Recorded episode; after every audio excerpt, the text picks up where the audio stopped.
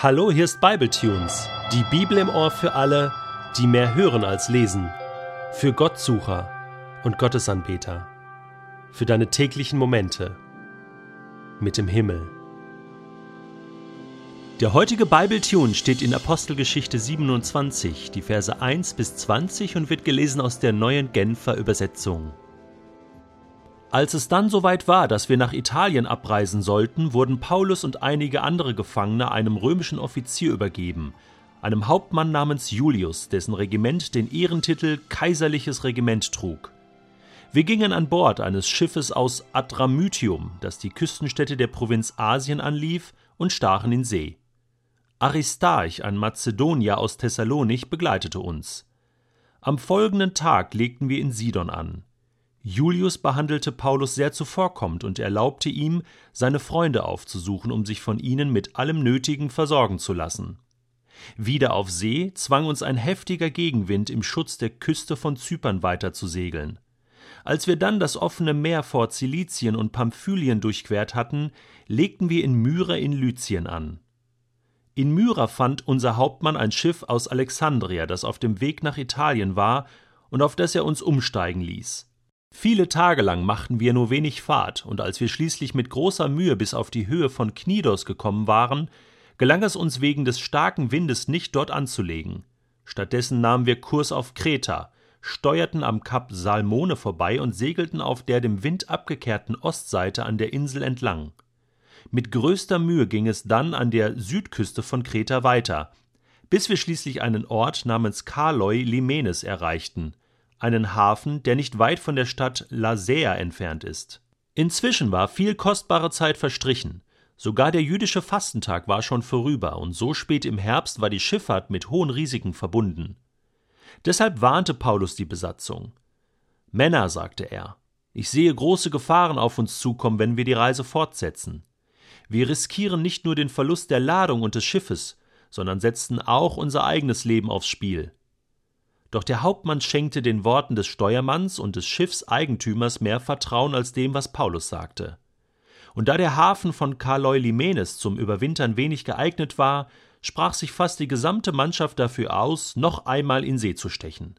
Man wollte versuchen, bis nach Phönix zu kommen, einem ebenfalls auf Kreta gelegenen Hafen, der nur nach Südwesten und Nordwesten hin offen ist und daher besseren Schutz bietet.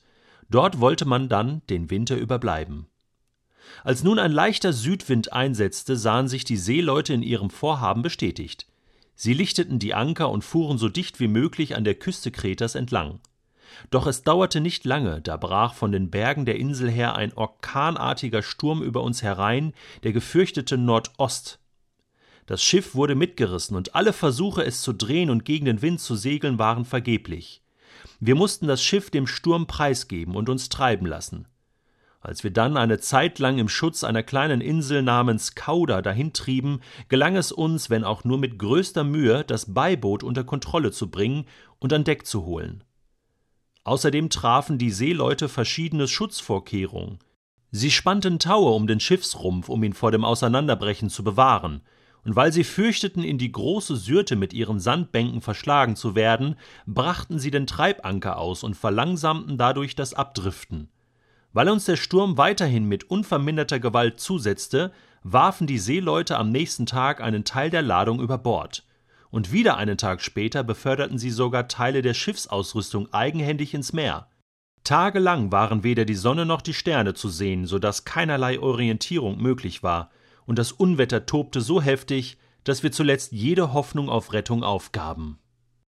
Aus dem verschollenen Tagebuch des Lukas dies sind wahrscheinlich meine letzten Zeilen, die ich der Welt und dir, mein lieber Freund Theophilus, hinterlasse.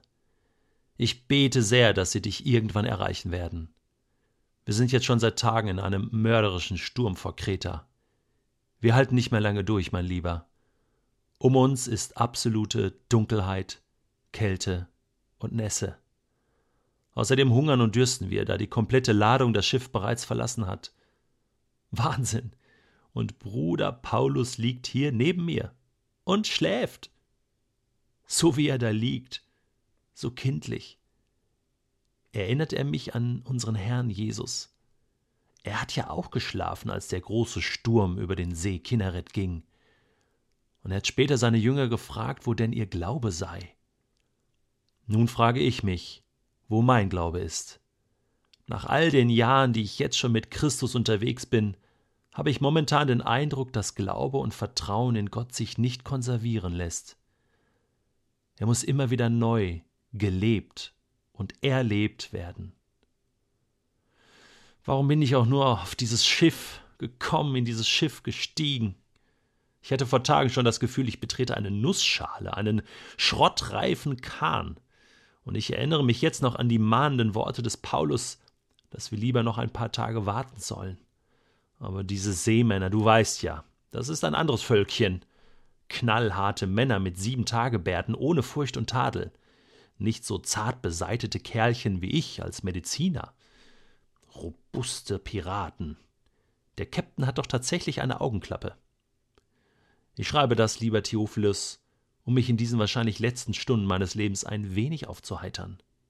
Obwohl, wenn ich es mir recht überlege, dann gibt es da noch viele andere Gründe, heiter zu sein. Du wirst ja bald meinen zweiten Bericht über die Taten der Apostel zu lesen bekommen. Heldentaten, ich kann dir was sagen. Übrigens, dein schriftliches Feedback zu meinem ersten ausführlichen Bericht über die Lebensgeschichte von Jesus Christus hat mich noch vor der Abreise nach Italien erreicht. Es freut mich wirklich sehr und ich bin Gott unendlich dankbar, dass du nun umso mehr von der Wahrheit des Evangeliums überzeugt bist. Ha, was soll ich sagen? Ich bin es auch. Ich habe nach Pfingsten, nach der Ausgießung des Heiligen Geistes, so unglaubliche Dinge erlebt. Du wirst es ja selbst nachlesen können. Paulus, er ist der Wahnsinn. Ein Hammertyp. Ich kann mir kein effektiveres Werkzeug in der Hand Gottes vorstellen. Und er ist so ein großer Gottesmann und ein Freund und Bruder. An seiner Seite habe ich Zeichen und Wunder und Bekehrung und Glaube, Gemeinde und Nachfolge, einfach das kommende Reich Gottes erlebt, und zwar nicht nur in Jerusalem, nicht nur in Israel, Theophilus, in der ganzen Welt. Ich kann es nicht anders sagen, es ist für mich eine Ehre, neben diesem Paulus im Angesicht meines Gottes zu sterben, beziehungsweise wahrscheinlich zu ertrinken. Ich habe mir meinen Tod ehrlich gesagt immer etwas anders vorgestellt. So, mein Lieber, ich glaube, ich muss Schluss machen. Wellen und Wind werden wieder heftiger. Vielleicht lege ich mich jetzt einfach neben meinen Freund Paulus und schlafe betend im Vertrauen ein, dass Gott eingreifen wird. Oder ich wecke ihn jetzt einfach auf. Shalom und Kuss, dein ängstlich aber doch glaubender Bruder Lukas.